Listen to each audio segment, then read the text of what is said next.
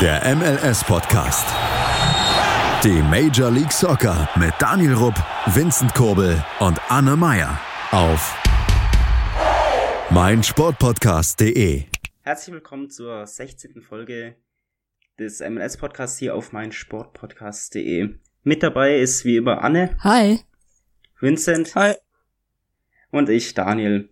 Und heute haben wir was ganz Besonderes für euch. Und zwar haben wir das erste Mal einen Gast. Und zwar ist es kein geringerer als Ben Lund.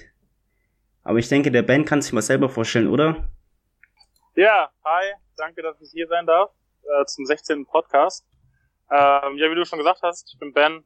Ähm, bin so vor vier Jahren rüber nach Amerika gegangen. In den College-Fußball zuerst und jetzt ähm, spiele ich bei SC Cincinnati und bin momentan in Louisville in der USL für das Jahr. okay, alles klar. Und will jemand von euch gerade anfangen mit den Fragen? Einer von euch beiden? Darfst du anfangen. Kein Problem. Ich? Ja.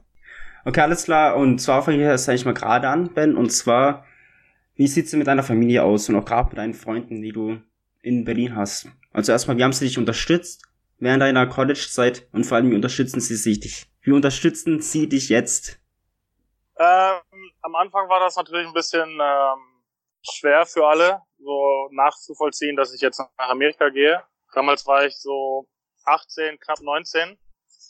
Ähm, und da ist dann so normalerweise die Zeit, da hat man jetzt gerade seine, sein Abitur in der Tasche und vielleicht studiert man jetzt irgendwo, äh, halt irgendwo in Deutschland oder spielt Fußball irgendwo in Deutschland. Das war auch so immer so mein Plan, dass ich jetzt irgendwo halt immer noch Fußball spiele, halt, aber in Deutschland. Ja, und dann kam halt so die Idee auf, dass ich ähm, ja Richtung Amerika gehen, gehen werde zum College-Fußball.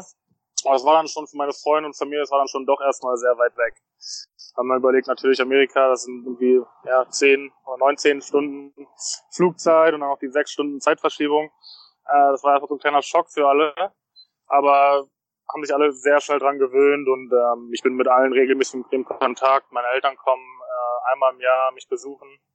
Ähm, also von daher ist der, ist der Support echt da und ähm, das ist jetzt auch kein Problem, weil viele meiner Freunde sind halt auch eher so Fußballer, weißt du, und ähm, vielleicht einer spielt jetzt in Karlsruhe, einer spielt irgendwie in Würzburg. Äh, da sind alle irgendwie verteilt und ähm, von daher ist es jetzt irgendwie kein Problem. Denn ähm, im, im, über Weihnachten komme ich normalerweise nach Hause und dann fallen dann auch halt meine ganzen Freunde ein, äh, die haben halt auch dann Winterpause, die sind auch alle in, zu Hause in Berlin. Dann sieht man sich dann alle, äh, alle zusammen und äh, von daher ist das kein Problem. Okay, alles klar. Will jetzt jemand von euch dann weitermachen? Mhm. Und ähm, was war dann sozusagen der ausschlaggebende Punkt, dass du Deutschland verlassen hast und USA dein Glück versucht hast? Ja, das ist eine gute Frage. Ähm, ich habe vier Jahre bei Hertha BSC gespielt und von der U17 bis zu U23 äh, war alles mit dabei. Also ich war dann mehr so in ein Jahr war ich in der U17, habe dann so ein bisschen so die U19 übersprungen. Ich war dann direkt so auch im, im Kader der U23 äh, schnell, auch als, ich weiß nicht, war ich ja 17. Und saß auch einmal, durfte ich auch auf der Bank sitzen, äh, im Bundesligaspiel von Hertha. Das war natürlich ein super, super Erlebnis. Und dann sah es auch ganz gut aus im Profifußball. Das war ja auch immer so mein Traum, ne? Äh, dann nach vier Jahren, dann ging es dann irgendwie halt nicht mehr so weiter, also Richtung Profifußball bei Hertha. Ich hätte dann noch in der zweiten Mannschaft bleiben können und ich hatte damals auch einen sehr guten Berater und ich hätte auch irgendwie, ja, irgendwie zu verschiedenen Probetraining gehen können und wie eine andere zweite Mannschaft, sei es irgendwie, was weiß ich, irgendwie Schalke oder Dortmund zweite Mannschaft oder ich hätte irgendwie in die dritte Liga als zweiter, dritter Mann gehen können. Aber das war dann nicht so, was ich mir dann irgendwie vorgestellt habe, weil ich hatte, wenn man über als kleiner Junge an den Profifußball denkt, dann will man ja schon irgendwie spielen und man will auch irgendwie vor Fans spielen und irgendwie in einem Stadion. Und das war mir dann alles irgendwie nichts, also wie ich mir das vorgestellt habe. Und irgendwie auch gerade in der zweiten Mannschaft, da ist ja dann auch immer, hat man dann die, die Profitorhüter von der ersten Mannschaft, wenn die irgendwie Spielpraxis wollen, dann, dann spielen die halt auch in der zweiten Mannschaft, da kann man halt nicht viel machen. Und ich wollte halt immer ganz gerne spielen, weil, weil ich gut bin, weil ich irgendwie überzeuge.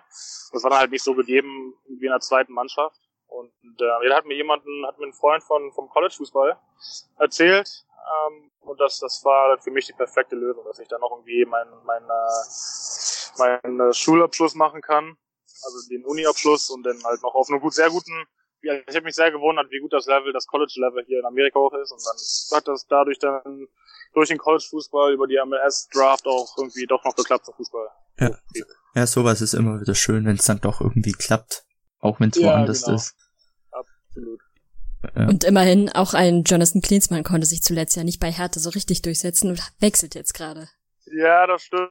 Also das ist halt einfach nicht einfach. Gerade in Deutschland ist die Konkurrenz äh, brutal hoch.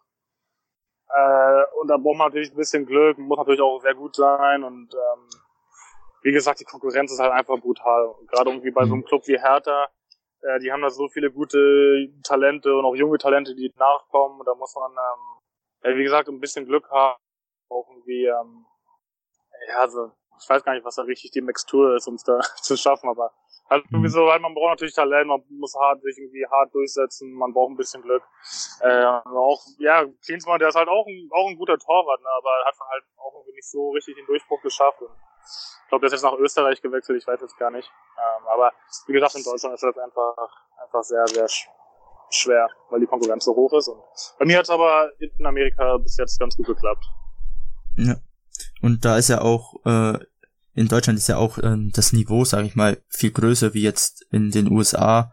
Da ist es wahrscheinlich auch deswegen ein bisschen leichter, sich durchzusetzen.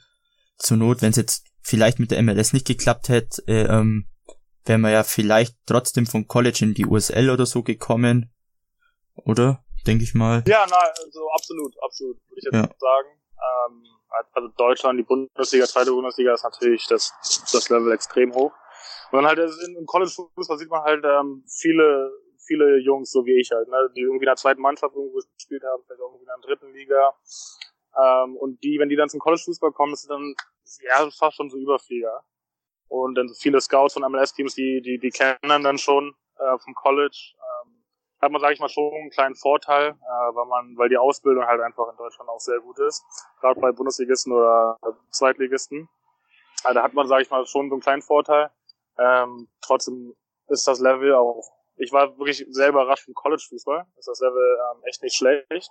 Und da muss man sich halt auch erstmal natürlich durchsetzen. Da ist auch ein Konkurrenzkampf, wie, wie es in jeder Mannschaft auf der mhm. Welt ist hat man irgendwie einen Konkurrenzkampf in der Mannschaft und ähm, ja, und dadurch durch, durch, hat dann praktisch vier Jahre Zeit, sich ähm, für die MLS Combine zu empfehlen, irgendwie gute Leistungen zu zeigen im College Fußball, dass man da eingeladen wird äh, zur MLS Combine, die ja immer im Jahr ist und äh, dann hoffentlich äh, im, im Draft gedraftet zu werden.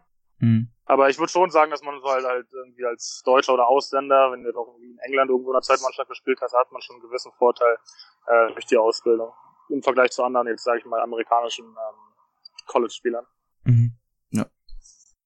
Mal eine Frage zum College oder so ein bisschen die Verbindung zu Ausbildung und Profifußball. Ist dir irgendwie ein Unterschied aufgefallen zwischen dem oder im Alltag zwischen der College-Zeit und der Zeit bei Hertha? Weil da gingst du ja auch noch zur Schule. Das stimmt, ja. Ich bin damals auf die Pölchau Oberschule gegangen. Das ist so eine Sportschule in Berlin die das auch relativ so gut kombiniert, also den, den Leistungssport mit, mit der, mit der Schule. Ähm, im, Im Prinzip kann man sagen, der Alltag war relativ gleich. Also man hatte, man, wir im College hatten jetzt immer morgens Training und dann nachmittags hatten wir Schule. Und so war das bei mir auch irgendwie, ähm, als ich da, in, als ich in Berlin noch zur Schule gegangen bin. Äh, nur der Unterschied ist halt, dass man irgendwie äh, auf der, auf dem Universitätsgelände, auf dem Campus lebt. Ähm, gerade in den ersten ein, zwei Jahren.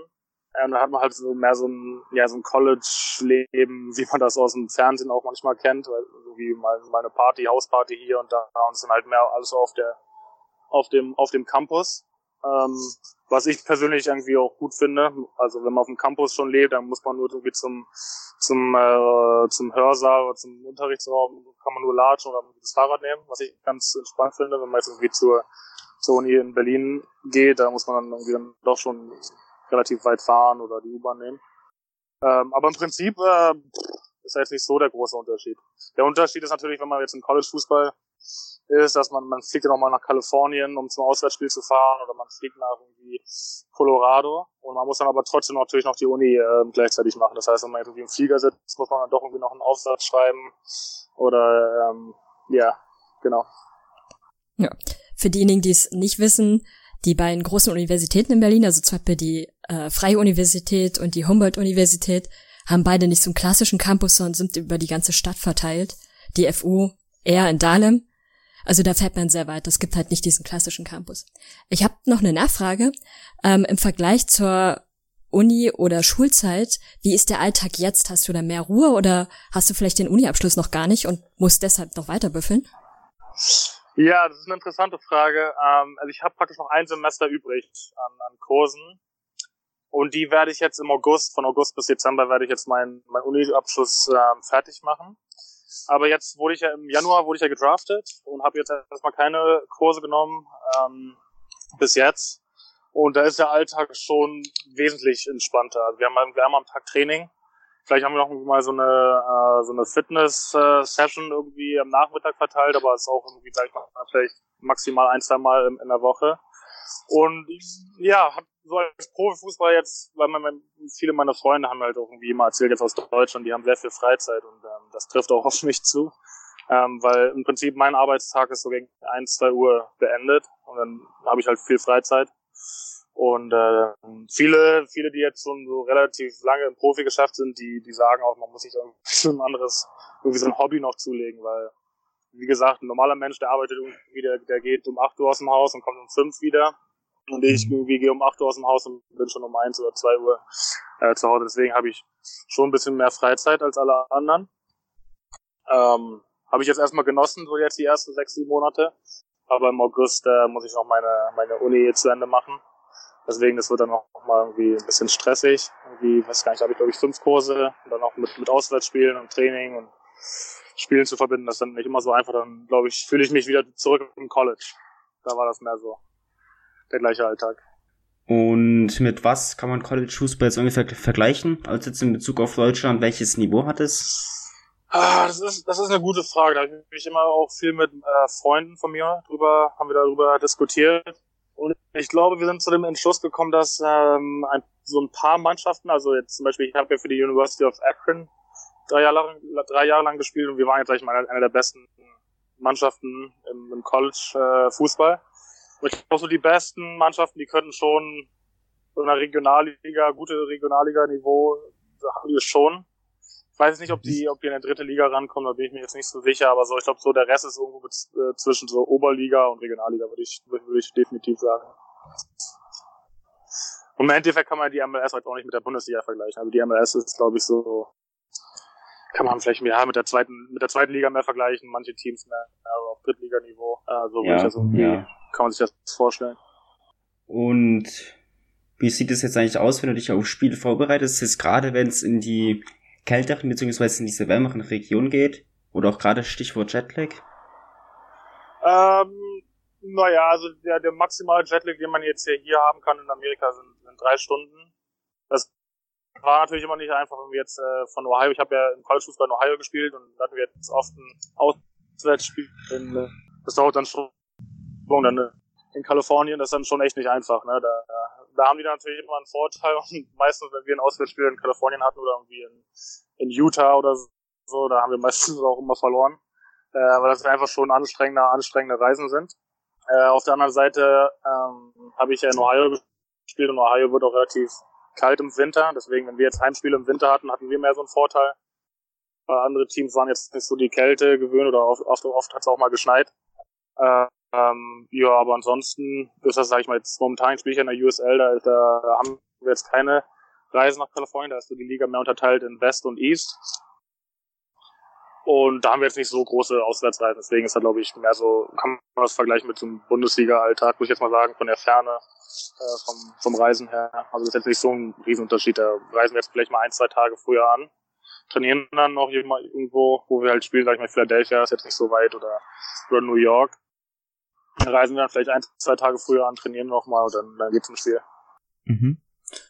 Und ähm, wie würdest du persönlich ähm, die USL Championship, wo ja Louisville spielt und du ja gerade auch, wie würdest du die ungefähr einschätzen? So, was macht der Reiz an der Liga aus, vielleicht im Gegensatz zu der großen MLS?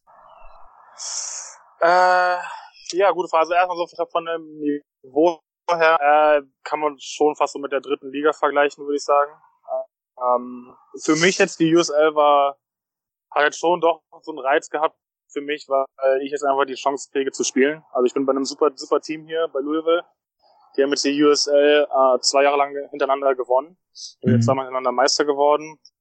In Amerika gibt's das ja leider nicht so mit, äh, mit dem Aufstieg und Abstiegsmodell. Äh, ähm, interessante Geschichte. Also Cincinnati war ja letztes Jahr auch noch in der USL und mhm. äh, die sind jetzt in die MLS gekommen und das funktioniert halt so, dass man sich da irgendwie halt einkaufen muss. Man braucht halt irgendwie einen Investor, der sich da irgendwie einkauft, praktisch in die Liga und ähm, ja, so ein bisschen, ein bisschen unterschiedlich, aber die USL war jetzt für mich so attraktiv, weil ich jetzt einfach die Chance hatte zu spielen erstmal. Und mhm. äh, wenn ich dann jetzt praktisch ein Jahr Spielpraxis habe auf einem Profi-Level, da kann jetzt, sag ich mal, auch ein MLS-Team sieht dann, ähm, aha, prima, der hat jetzt auch sich in der USL durchgesetzt, hat jetzt ein, lang ein, äh, ein Jahr lang gespielt, das ist doch schon mal ein Unterschied zwischen USL und dem College. Man sieht dann halt so ein MLS-Team, äh, kann halt schon, hatte praktisch äh, die, die Fakten schwarz auf weiß, halt wie ich mich mache, auch vor, vor Zuschauern. Also wir, wir spielen so jedes Heimspiel vor so ungefähr 10.000 äh, Zuschauern. Und es ist dann doch schon mal so ein kleines Upgrade äh, im Vergleich zu College, wo man dann vielleicht vor 3.000, 4.000 Zuschauern spielt. Und, äh, und jetzt hier haben wir jedes Heimspiel vor mindestens 10. Mhm. Und ähm, ja, genau. Und jetzt, ich bin ja noch unter Vertrag mit Cincinnati und äh, für die ist das, glaube ich, auch ganz gut zu sehen, dass ich mich jetzt hier durchsetzen kann und spiele und auch vor vielen Zuschauern und auch auf einem besseren Niveau. Und das wird ja. dann, werde ich natürlich profitieren, dann hoffentlich, wenn ich dann nächstes Jahr zurück zum MLS-Team gehe, mhm. dass die mir dann da auch ein bisschen mehr, gleich, gleich mal vertrauen. Hoffen wir mal stark. ähm, du hast ja vorhin mal kurz dieses Auf- und Abstiegssystem angesprochen, was ja in der äh, im amerikanischen Fußball nicht so gibt. Ähm, in der USL sollte es ja eingeführt we werden zwischen Championship, USL 1 und 2. Ähm, meinst hm, okay, das, das ist... Ich gar nicht. Ah, okay. Ja, ähm, das soll, glaube in zwei Jahren oder so wollen die das dann so langsam einführen. Ah, und, prima, okay. Okay, und ähm, wollte ich wissen, könntest du dir dann auch vorstellen, dass das klappt in der USL soweit? Weil mit der MLS wird es ja eher schwieriger mit diesen Owner ganzen. Ja, also ich würde sagen, in der USL Champion wird es, glaube ich, definitiv äh, funktionieren. Finde ich auch eine gute Sache.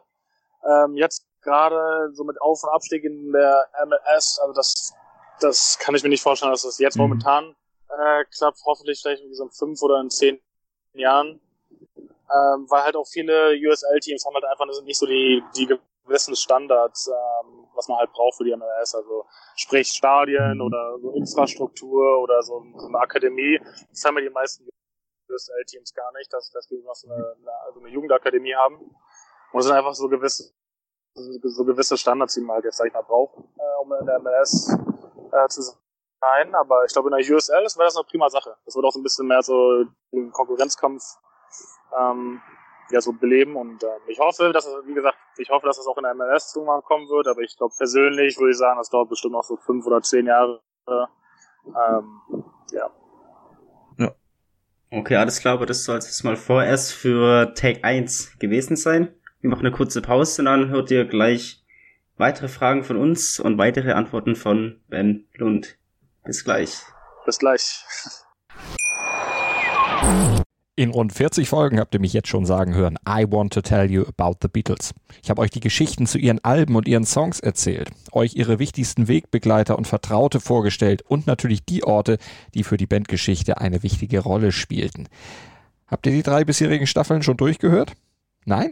Na, worauf wartet ihr dann noch? Rein in den Podcatcher eurer Wahl und einfach mal losgehört. Und folgt gerne auch unserem Instagram-Kanal iwtty-Beatles Podcast. Immer informiert sein, auch von unterwegs. Auf meinsportpodcast.de. Willkommen bei meinsportpodcast.de. Wir sind Podcast. Wir bieten euch die größte Auswahl an Sportpodcasts, die der deutschsprachige Raum so zu bieten hat. Über 20 Sportarten, mehr als 45 Podcast-Serien über 9000 veröffentlichte Podcasts und über 5 Millionen Podcast-Downloads allein im Jahr 2018. Wir sind Podcast. Wir sind meinsportpodcast.de. Und da sind wir wieder. Wir haben eine kurze Pause gemacht und sind jetzt wieder für euch da bei unserem MLS MLS Podcast auf meinsportpodcast.de. Wir waren gerade stehen geblieben bei unserem Interview mit Ben Lund Und will einer von euch gerade weitermachen? Ja, ich hätte noch eine Frage. Ähm, es gab, als Cincinnati noch in der USL spielte, gab es eine Rivalität zu Louisville. Merkt man das heute noch oder wie ist da die Konstellation jetzt zwischen den beiden Teams? Weil eigentlich gehörst du ja zu Cincinnati, bist jetzt aber doch verliehen. Kannst du da irgendwie was zu sagen? Ja, inter interessante Frage. Also ich, ich war ja damals mit ähm, Cincinnati im Trainingslager im Februar. Und da war halt, so kam halt so die Idee auf, dass, dass sie mich ganz gerne ausleihen wollen, um meine Spielpraxis zu sammeln.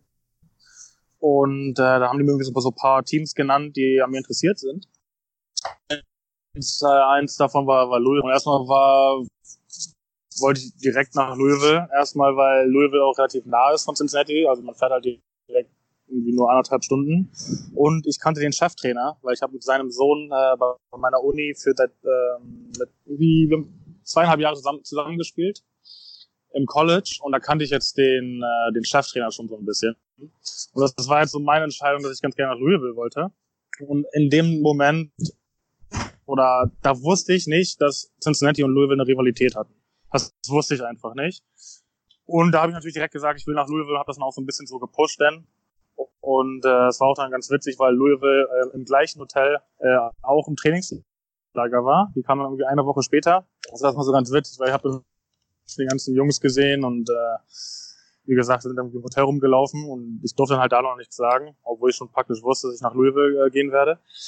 Äh, wie gesagt, da wusste ich noch nichts von der Rivalität und dann, äh, als das dann bekannt gegeben wurde, dass ich nach Louisville wechsle, habe ich ja so einen kleinen, so, ein, so ein, äh, ich will jetzt nicht so, ja, so einen Shitstorm, aber so einen kleinen Shitstorm abbekommen äh, auf Social Media, weil da viele, viele Fans von Louisville waren sehr, sehr böse über, über diesen Wechsel von mir. Ähm, haben dann gesagt, so, ich verkaufe jetzt meine, meine Season-Tickets und äh, ich komme nicht mehr zu, zu den Spielen, ich verbrenne meinen Schal und sowas. Und nur weil ich jetzt von Cincinnati nach Louisville gewechselt wurde und da ist mir dann so bewusst geworden, äh, dass die, dass da so eine Rivalität ist, von denen ich, von dem ich gar nichts wusste.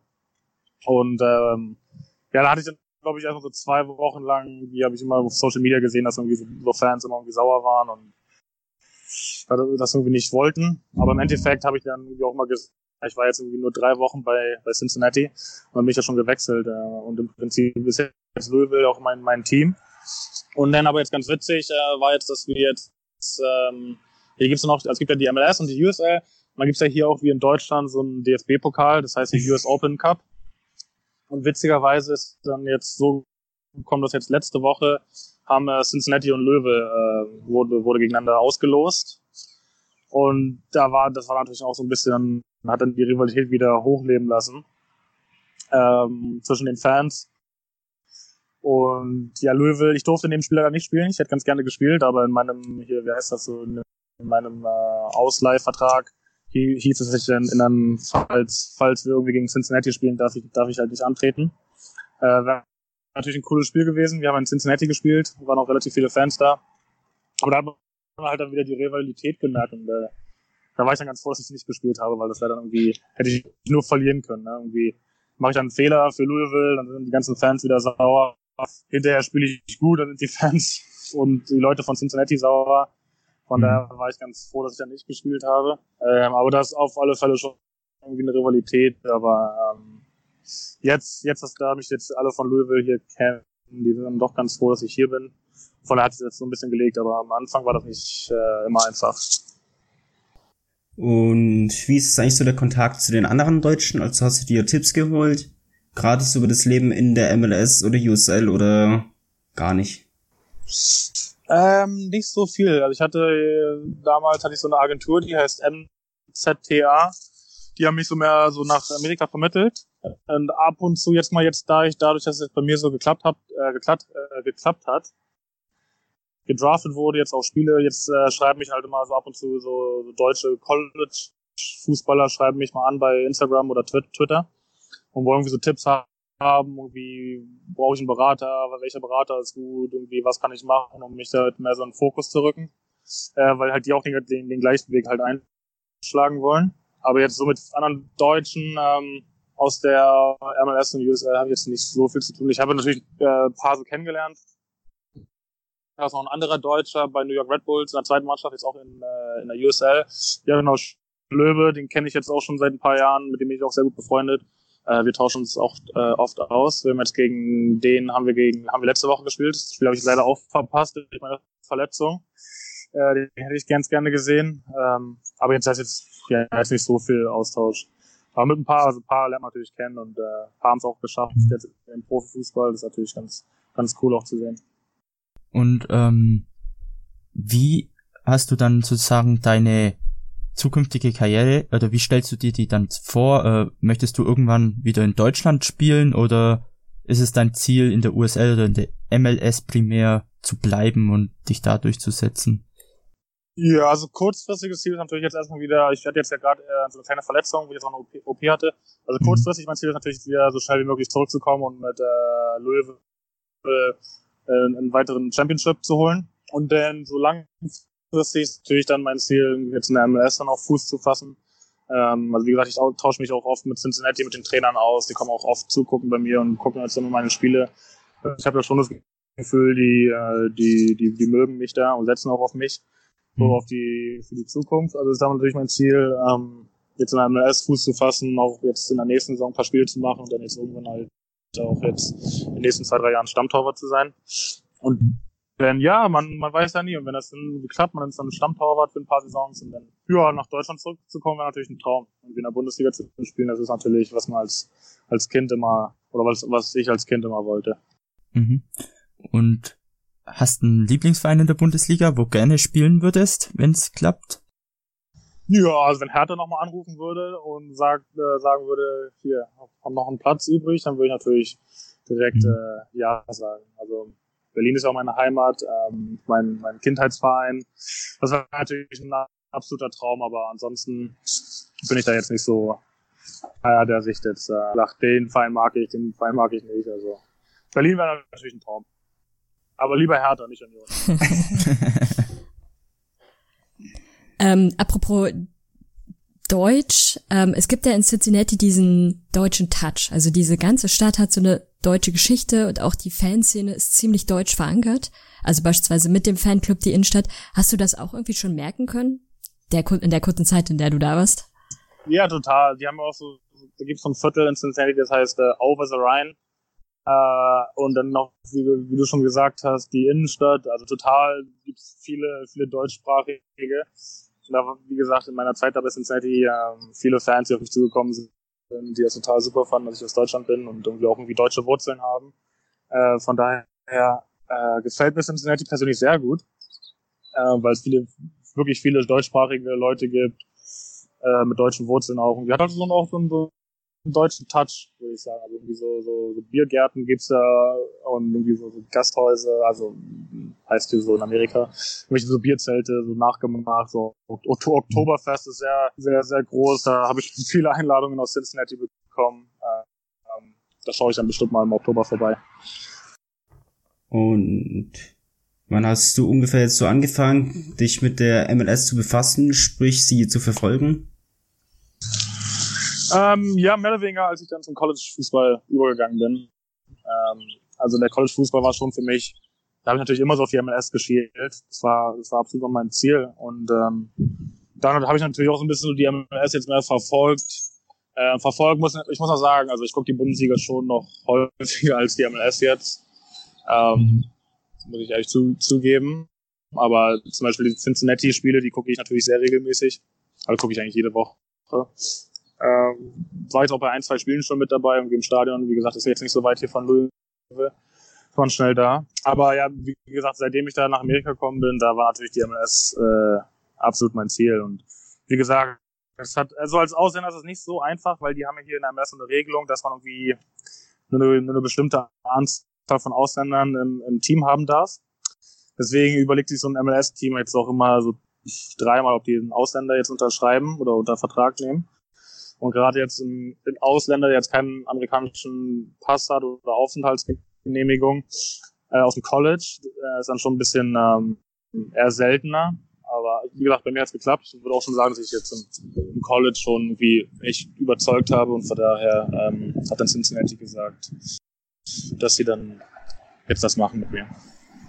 Hm. Hm, ich habe da mal noch so eine Frage zum Leben allgemein in der USA.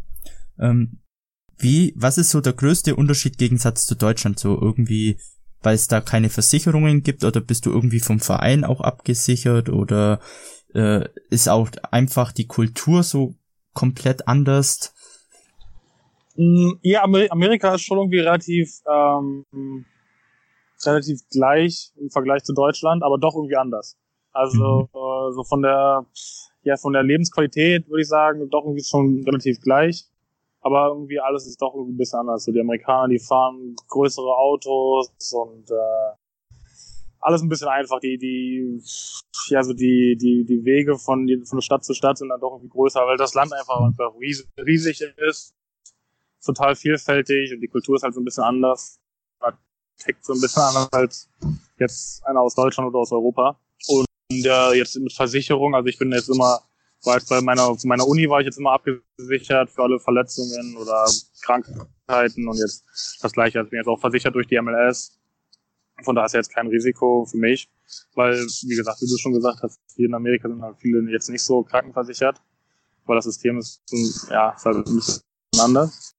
Aber ich, ich finde es total prima hier in Amerika. Also ich finde halt die Vielfalt so an den ganzen, äh, zwischen den, den Bundesstaaten finde ich total super. Also wenn du irgendwie von hier nach Colorado fliegst, hast du ein total anderes äh, Leben, als jetzt, sag ich mal, in Ohio oder Kentucky oder wo auch immer du bist. Also einfach hier rumreisen, das macht total Spaß und äh, ja. Mhm. Also ich, ich würde ganz gerne hier bleiben, solange es irgendwie geht. Ich fühle mich total äh, wohl hier. Aber wie gesagt, Deutschland ist natürlich auch prima. Mal eine Frage, die in eine ganz andere Richtung geht. Der New York City FC hat ein ganz außergewöhnliches Stadion aus MLS-Sicht. Und ich habe vorhin nachgesehen, ihr spielt ja auch im Louisville Slugger Field. Das ist ein Baseballstadion eigentlich. Wie ist es überhaupt in einem Baseballstadion Fußball zu spielen? Ja, äh, ja, ein bisschen komisch, ne? Also es ist natürlich so, so ein Baseballstadion habe ich in meinem Leben noch nie gesehen, äh, bevor ich nach Amerika gekommen bin. Kennt man ja so aus Deutschland nicht. Ich glaube nicht, dass man, dass es da irgendwie nur ein Baseballstadion gibt. Äh, wenn ja, wüsste ich jetzt nicht wo. Ähm, ja, total, ein äh, bisschen eigenartig, muss man sagen. Äh, also New York FC ist ein MLS-Team, die, die, gestalten das natürlich relativ gut um. Die machen dann halt, wo so der Sandplatz ist, für die, weißt du, wo man so drumrum läuft. Ich weiß gar nicht, wie man das nennt, ich bin kein Baseball-Gucker.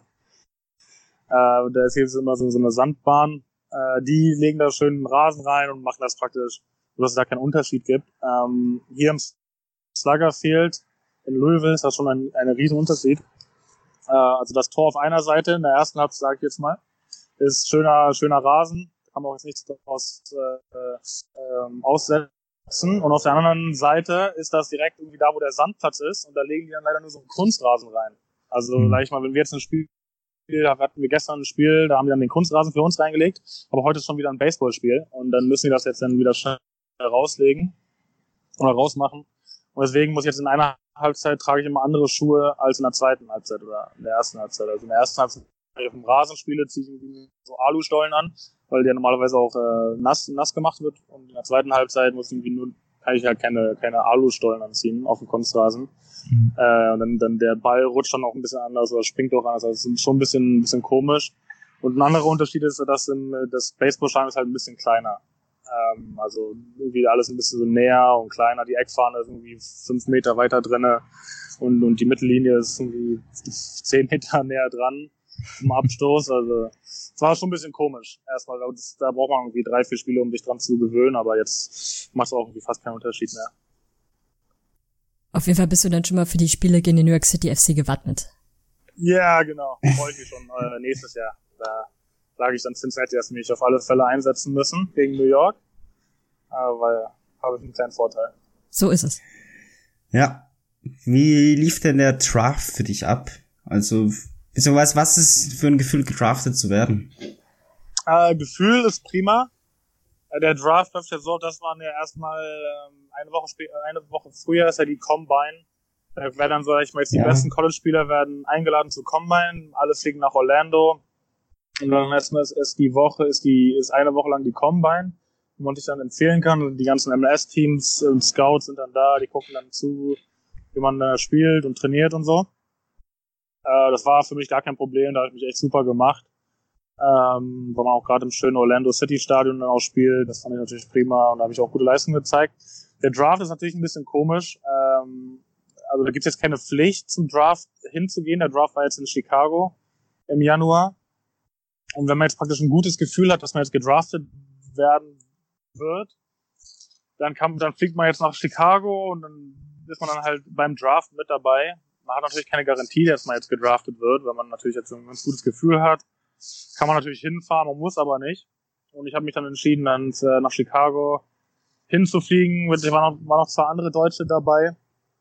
Und das ist natürlich ein bisschen, es ist halt, sowas kennt man halt gar nicht aus Deutschland. Man sitzt dann dann da, man muss halt immer irgendwie warten. Jedes Team hat irgendwie, glaube ich, zwei Minuten Zeit, irgendwie da sein, äh, seine Auswahl da zu tätigen. Und da wird dann halt irgendwie ein Name vorgelesen, dann wird applaudiert.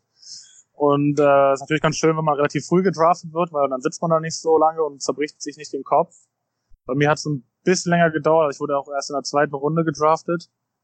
Also persönlich denke ich jetzt mal, das hat auch ein bisschen was mit damit zu tun, dass ich jetzt äh, Ausländer war und wie gesagt, dass man da jetzt, dass da so ein Team so ein so ein Ausländer-Spot ähm, so investieren musste. Deswegen hat das so bei mir so ein bisschen gedauert.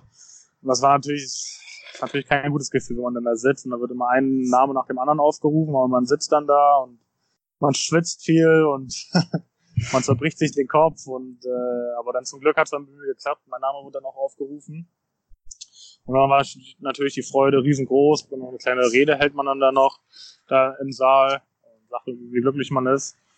Äh, und da war natürlich die Freude riesengroß und dann äh, auch direkt Familie hat auch angerufen und auch irgendwie alle geguckt. Das war dann irgendwie auch relativ spät nachts, irgendwie ein, zwei Uhr nach, äh, morgens. Äh, die haben natürlich auch alle geguckt und mitgefiebert und dann war die, war die Freude riesengroß. Aber immerhin ist es nicht so wie beim äh, NFL-Draft, wo man angerufen wird, also sitzen die Leute an einem Tisch, kriegen dann einen Anruf aufs Telefon, was dort auf dem Tisch steht. Und da gibt es jedes Jahr solche Witzbolde, die halt auf diese Nummern anrufen und dann denken die Spieler, sie sind gedraftet, aber sie sind nicht gedraftet. Ja, nee, also so ist das nicht. Also das ist mehr so in der dritten und vierten Runde. Also der MLS-Draft hat ja vier Runden. Und die ersten zwei Runden sind nur live, also in, diesem, in diesem Saal oder Center. Die sind auch nur live und dann der dritte und vierte Runde ist dann äh, ein Tag später. Und da wird man halt auch angerufen. Ähm, aber das, ja, das, das stelle ich mir auch nicht schön vor, dass man dann irgendwie auf einen Anruf warten muss und man sitzt dann zu Hause verzweifelt.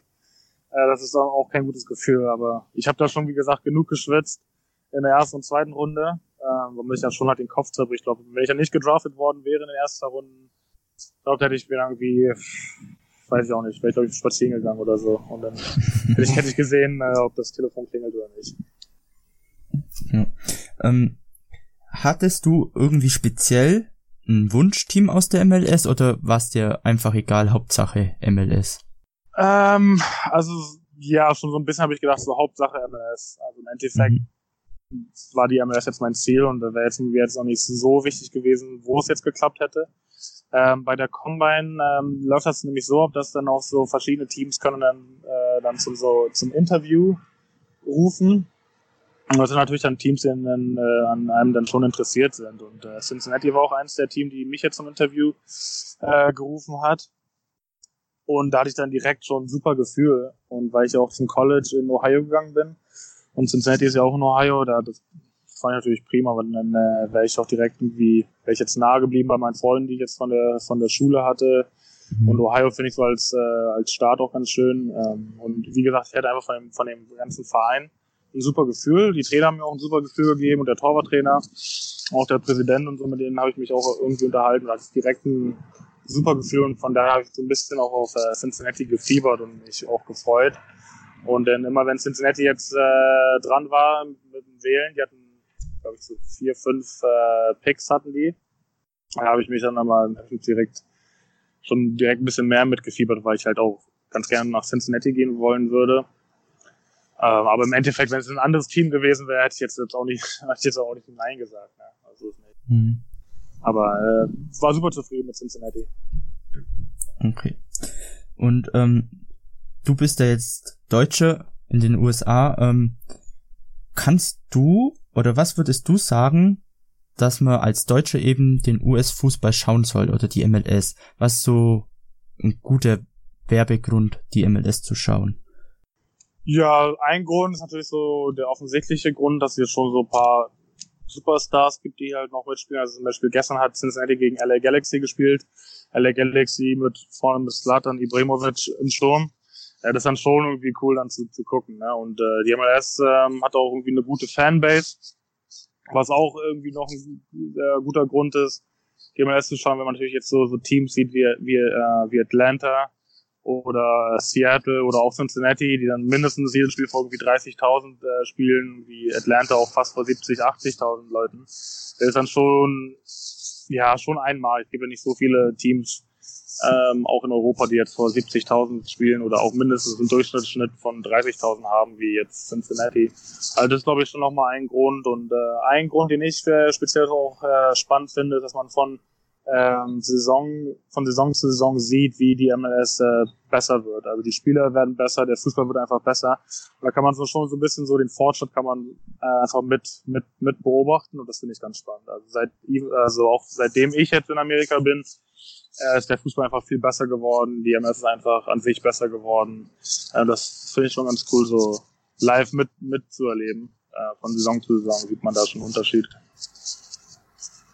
Mhm würde ich sagen. Ja. Hast du noch was? Nö, ähm, ja, äh, Ben, ähm, hast du vielleicht noch irgendwie was zu sagen an unsere Zuhörer vielleicht oder?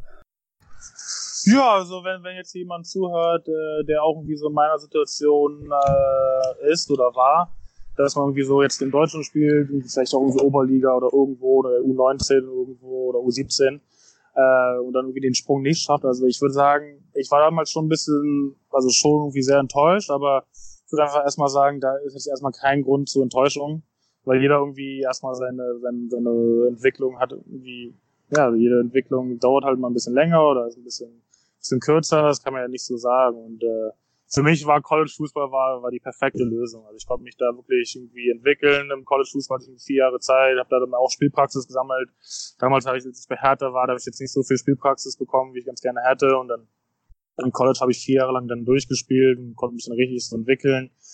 Ähm, das war einfach eine prima Sache und die Erfahrungen, die ich damals im College gesammelt habe, die waren einmalig und ich habe das ganze Land gesehen, von irgendwie Kalifornien nach bis New York über Chicago. Äh, das waren einfach irgendwie einmalige Erfahrungen und auch einmalige Freunde, die man hier kennenlernt. Und äh, ich kann einfach jedem, der das hier auch zuhört, irgendwie in der gleichen Situation ist, also, einfach halt in Amerika empfehlen. Und gerade auch den College-Fußball sehr stark empfehlen. Irgendwie auch, und äh, ja, wenn jemand irgendwie auch schon in der Regionalliga spielt oder dritte Liga spielt, ähm, USL ist auch eine prima, prima Option. Ja, man hat eine super Fanbase hier. Der Fußball ist äh, ganz relativ gut. Äh, man, wie gesagt, man sieht einfach irgendwie halt Amerika und durch die Auswärtsspiele ähm, das eine kriegt man einfach Erfahrungen, die man jetzt so, würde ich jetzt sagen, nicht in Deutschland äh, kriegen würde. Von daher kann ich jedem das äh, Projekt Amerika, sei es jetzt irgendwie College-Fußball mit einem, mit einem Stipendium oder sei es jetzt hier Profifußball, äh, kann ich jedem irgendwie ans Herzen legen und auch jedem empfehlen. Mhm. Gut. Dann hast du noch was, Anne? Nö. Vincent? Nee. Okay, ich bin auch soweit fertig und dann bedanken wir uns natürlich, Ben, bei dir. Ich hoffe natürlich auch, dass wir euch da draußen einen guten Einblick über das Leben in der USL und vor allem auch im College gegeben haben. Und dann würde ich sagen, machen wir eine kurze Pause und machen dann gleich weiter mit der Spielanalyse. Bis dahin, bis gleich. Alles klar, ciao. Danke für die Einladung. Gerne, ciao. Gerne, ciao. Wie baut man eine harmonische Beziehung zu seinem Hund auf? Puh, gar nicht so leicht. Und deshalb frage ich nach, wie es anderen Hundeeltern gelingt, beziehungsweise wie die daran arbeiten. Bei Iswas Dog reden wir dann drüber. Alle 14 Tage neu mit mir, Malte Asmus und unserer Expertin für eine harmonische Mensch-Hund-Beziehung, Melanie Lippisch. Iswas Dog mit Malte Asmus. Überall, wo es Podcasts gibt. Hören, was andere denken auf meinsportpodcast.de. Die komplette Welt des Sports.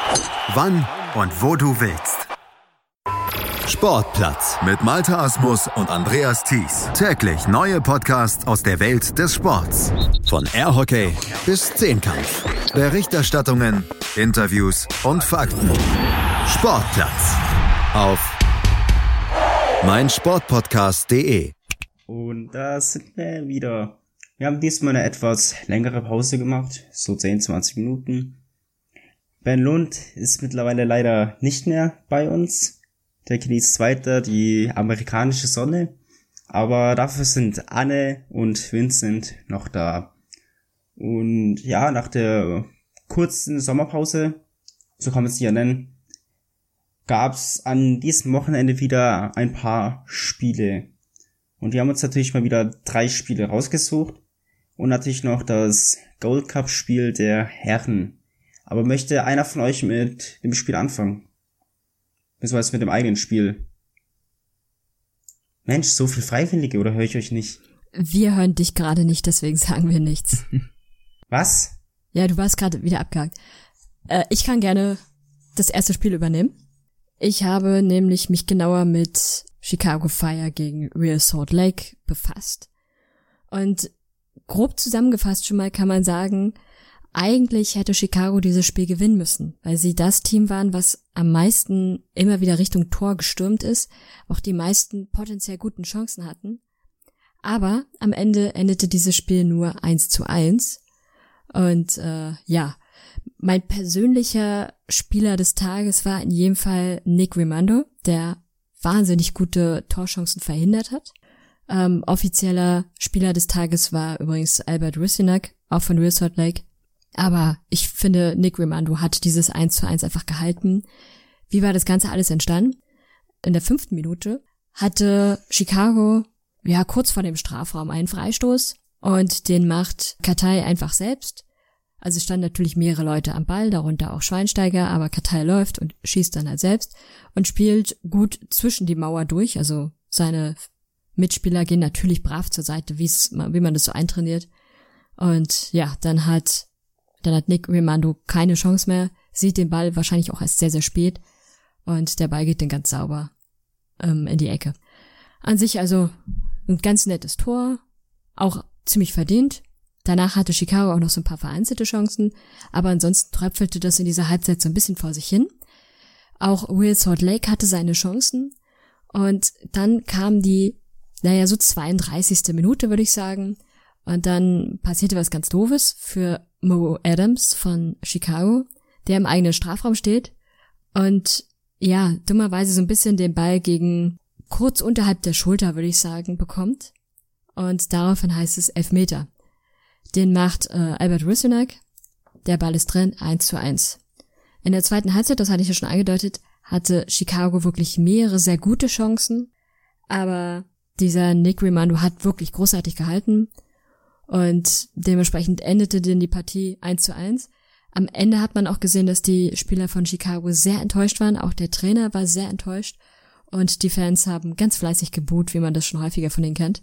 Und sowieso, das Stadion wirkte wieder relativ leer. Ich müsste nur mal schnell noch nachsehen, wie viele Zuschauer da waren. Aber es waren nicht viele, so viel kann man schon mal sagen. Wie fast immer halt. Ja, das ist-. Eigentlich ziemlich traurig, weil ich das Stadion von Chicago auch ganz nett finde. Mhm. Aber irgendwie, da geht keiner ins Stadion zurzeit. Also doch, ein paar sind ja da. Mhm. Es gibt deutlich schlimmere, aber in dem Fall jetzt waren heute da, ja gut, 15.609 Zuschauer oder zumindest verkaufte Eintrittskarten. Das wirkt halt in diesem Stadion aber trotzdem sehr leer, wahrscheinlich einfach, weil deutlich mehr reinpassen. Es ist ein bisschen schade, muss man sagen. Vielleicht liefern die sich ja einen Wettbewerb mit Dallas, wer weniger Zuschauer zu den Spielen bringt. Ja, interner Machtkampf wird Vormaus sein. ja. Ja, aber so viel von mir zu diesem Spiel. Das war jetzt kein hochklassiges Spiel, muss man auch sagen. Hm. Ja, dann mache ich mal weiter. Ähm, ich habe mir das Spiel ähm, Cincinnati gegen LA Galaxy angeschaut und ähm, es wurde ja vor, äh, auf Deutsch kommentiert von Uwe Morave und das Spiel an sich war, ich sag mal so, erste Halbzeit war sehr gut, auch abwechslungsreich, da fielen auch beide Tore. LA Galaxy gewann nämlich 2-0. Äh, die zweite Halbzeit war eher so taktisch gesehen auch ziemlich viele Fouls, also da ging ein bisschen so die Puste aus, hatte ich das Gefühl. Ähm, obwohl Cincinnati ziemlich schlecht gespielt hat und auch in Vergangenheit nicht so gut war, war das Stadion gut gefüllt, würde ich sagen. Für MLS-Verhältnisse ist es eine gute, beachtliche Zuschauerzahl. Das finde ich schon mal gut, dass da die Fans nicht plötzlich wegbleiben vom Stadion, wie es mittlerweile bei Orlando ist. Ähm, was nicht so gut war, war halt Cincinnati. Die waren unterirdisch. Heilige Mutter Maria, ey, das war echt nicht gut. Ähm, da gab's auch wieder so ein typisches Beispiel. Ich glaube, das war heu heute oder wie der heißt, Justin heute. Ähm, in der Innenverteidigung von äh, Cincinnati, der wollte den Rückpass auf äh, Ridgely, äh, Ridgely spielen und dann ähm, ja mitten im Rückpass rennt dann halt, wer war es, glaub Lechet äh, von Galaxy in den Pass rein und klaut sich so mit dem Ball. Ähm, Tor wurde es natürlich nicht, aber solche Fehler sind natürlich fatal. Ähm, das zeigt auch, dass die Abwehr von Cincinnati unterirdisch war und auch jeder zweite Pass war einfach ein Fehlpass. Das war nichts Wirkliches. Äh, bei Cincinnati wurde Caleb Stanko eingewechselt, der hat ja lange Zeit bei Freiburg gespielt. Der hat auch im äh, US Open Cup äh, von Anfang an durchgespielt. Mal schauen, ich hoffe mal für ihn, dass er ein bisschen öfters zum Zug kommt. Cincinnati musste auch zweimal verletzungsbedingt wechseln, aber das waren jetzt nicht so fatale Ausfälle, sage ich mal, weil die ja, oder beziehungsweise haben ja beide Teams ziemlich äh, mit einer A-B11 gespielt wegen dem US Open Cup und ähm, und den Gold Cup natürlich, der auch ist, da ja viel, beide Teams äh, ein paar Spieler abstellen mussten für die Nationalmannschaft. Äh, die Tore schossen, also die fielen schon ziemlich früh in der zwölften Minute von Emmanuel Boateng und in der 15. Minute von Fabio Alvarez. Ähm, Alvarez ist ein junger Spieler, der eigentlich auch äh, ziemlich gut ist. Ah nee, halt, das war ein anderer Alvarez, glaube ich. Äh, Fabio Alvarez Ach, der ist schon ein bisschen älter, der ist 26. Es gibt zwei Alvarez, so. Ähm, der ältere Alvarez hat eben das Tor geschossen dann, aber ist auch, glaube ich, nicht so ein uninteressanter Spieler. Zumindest in dem Spiel war für mich schon fast einer der besten Spieler vom Spiel. Ähm, und das Tor von Boateng hat eben Alvarez auch vorbereitet und äh, Boateng hat halt einen schönen flachen Schuss in die Ecke gemacht, der war eigentlich fast unhaltbar von für Richie. Ähm, das 2-0 allerdings, da hätte man eigentlich schon noch halten können. Also es war jetzt nicht so ein Fehler von Richie, aber ein guter Torwart, sag ich mal, sieht so einen Ball schnell genug. Und sonst war es das jetzt auch von mir mit dem Spiel. Was war dein Gesamteindruck von Richie? Weil irgendwie ist er ja in unseren Fokus geraten. Mhm. Und ich habe jetzt das Spiel nicht gesehen. Vielleicht kannst du ja was dazu sagen. Mm, gut, bei dem einen Rückpass, da konnte er nicht viel machen, da hat er ja den Ball dann noch irgendwie gehalten, weil er ziemlich gut reagiert hat oder schnell reagiert hat. Ähm, sonst eben beim 1-0 konnte er nicht viel machen, der war halt sehr präzise gemacht. 2-0 kann man schneller reagieren, finde ich. Ähm, sonst im Großen und Ganzen war es ein mittelmäßiger, solider Torwart-Eindruck. Also bei Cincinnati haben definitiv andere Spieler und Positionen schlechter gespielt. Und wenn ich mir die Startausstellung so ansehe, wirkt es ja schon so, als wenn die ja doch schon auch eher mit ihrer A-Mannschaft gespielt haben als mit der B-Mannschaft. Ja, habe ich ja gesagt, so eine A-B-11. Also Bertone hat gespielt, äh, Manet hat gespielt, ähm, ob man Amaya, der hat jetzt in letzter Zeit öfter gespielt, aber der ist ja erst gedraftet worden. Die Nummer 1 Draft war das ja. Den kann man, ist jetzt noch nicht so erfahren. Äh, die Plang hat gespielt, ist ja auch Stammspieler und Hacklund und natürlich Richie äh, sind schon einige, die relativ ähm, oft spielen. Also Cincinnati hatte schon eine gute Elf, aber es waren halt auch Fremdkörper ist jetzt falsch zu sagen, aber ja, Spieler wie Lezama oder Alashi oder heute, äh, die spielen halt einfach nicht oft und ähm, da fehlt wahrscheinlich noch die Abstimmung. Bei Galaxy war es selbe, also Ibrahimovic hat gespielt, Lechet hat gespielt, äh, Romney hat gespielt, Polenta, Steers oder Bingham Aurelio auch, aber da gab's dann halt auch eben mit Alvarez, äh, Boateng, Kitchen oder Corona-Spieler eben, die sonst nicht so oft spielen. Aber ja, Cincinnati, da muss noch viel gearbeitet werden. Der Kader muss auf alle Fälle für nächste Saison nochmal gut angepasst werden. Weil, ja, was die Spieler machen, hat einfach nicht Hand und Fuß. Aber das, also, es erinnert mich so ein bisschen auch an Minnesota, die auch ganz schlecht gestartet haben. Ähm, mhm. Aber bei denen das auch völlig einkalkuliert war, dass man in der ersten Saison nicht gleich den MLS Cup holt. Und die sich ja jetzt durchaus gesteigert haben. Also ich sehe da durchaus noch Potenzial. Ich würde sie noch nicht abschreiben. Ja, klar, das nicht. Äh, Atlanta ist natürlich ein positives Beispiel. Es kann aber auch so laufen wie bei Orlando, die ja bis jetzt noch keine Playoffs erreicht haben. Wobei es ja dieses Jahr ziemlich gut aussieht. Die sind, glaube siebter oder achte. Ähm, ich sehe aber auch noch viel Potenzial bei Cincinnati und da ist ja auch eine gewisse Fanbase dahinter. Und ähm, wenn die wirklich dranbleiben mit ihren Stadionbesuche und nicht irgendwann sagen, ich habe keinen Bock mehr, weil die haben, obwohl es nach 15 Minuten 2-0 äh, schon zurücklegen sind, haben die halt trotzdem noch richtig angefeuert, wie in der Bundesliga oder halt von der Stimmung her zur dritte, zweite Liga gut gefüllte Stadien. Also die haben halt schon noch mitgemacht und wenn die das nächstes Jahr auch noch machen und das Team noch überarbeitet wird, ist in Cincinnati schon noch was drin. Und wenn dann natürlich äh, mit Ben Lund auch noch ein guter Torhüter drin steht, vielleicht nächstes Jahr ein paar Spiele, dann äh, kann man das Team absolut nicht abschreiben. Also es hat Potenzial, das ist es nicht. Ja. Kleine Ergänzung übrigens noch zu dem Chicago Resort Lake Spiel. Shame on me. Ich habe vergessen zu erwähnen, wer da in der Startaufstellung stand. Das war eine, ja, nennen wir es mal speziellere Startaufstellung, weil gleich zwei Deutsche haben gestartet.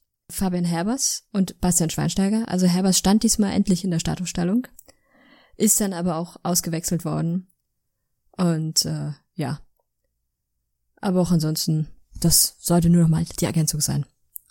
Ansonsten hat Daniel noch ein Spiel, wenn ich das richtig gehört habe.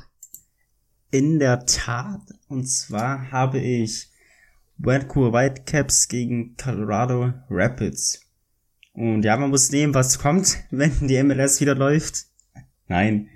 Also das Spiel war eigentlich ganz in Ordnung, torreich.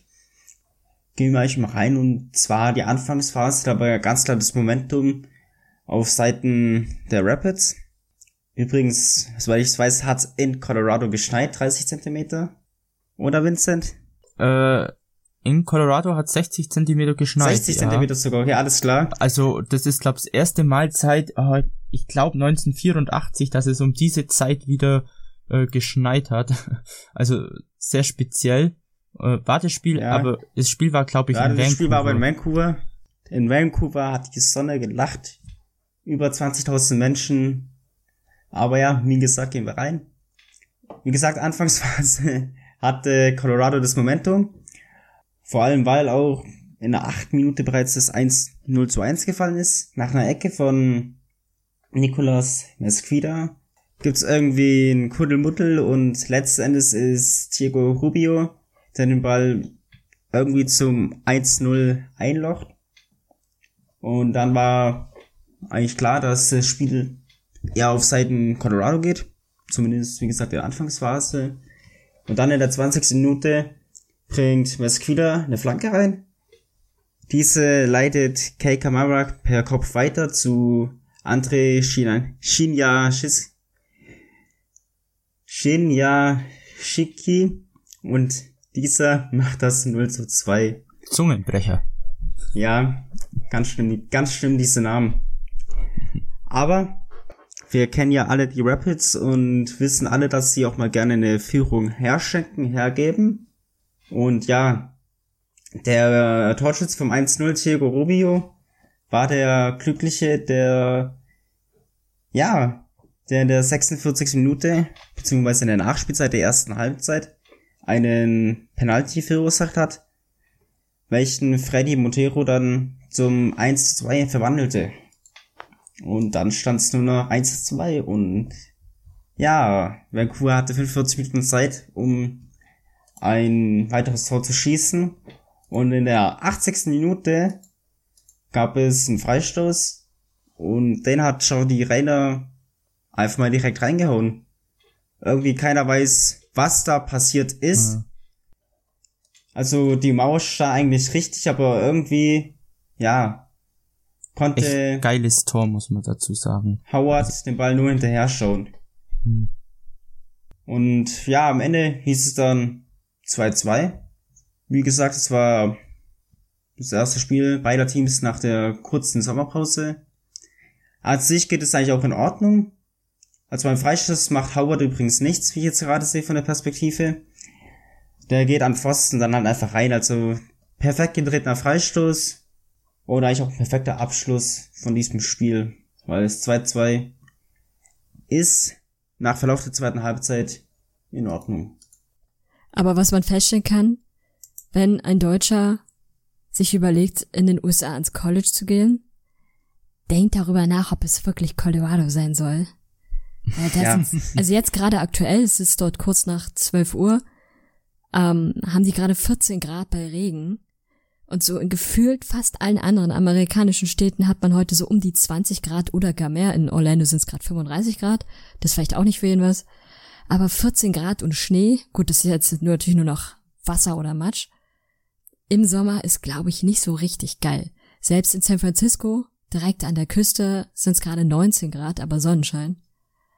Colorado ist vielleicht nicht die, der schönste Ort zum Leben, wenn man so Hm, aus deutschen Wettertemperaturen kommt. nicht zu sagen, also ich möchte vor allem Denver herausheben, ist schon eine schöne Stadt. Und Colorado, du hast halt, also im Winter ist halt ein Paradies, weil du halt Skifahren kannst und alles. Und so an sich hat Colorado schon viel zu bieten. Es Nur ist halt mehr so, ja, es ist halt mehr wettermäßig wie in Deutschland, also es, man stellt sich halt USA wettermäßig immer anders vor, oft auch schöner. Es ist halt wie in Deutschland oft das Wetter, aber du hast halt sehr schöne Winter, die Sommer, die können ein bisschen komisch werden, äh, aber sonst an sich, also Leben ist schön, aber Fußball spielen da ist nicht so schön.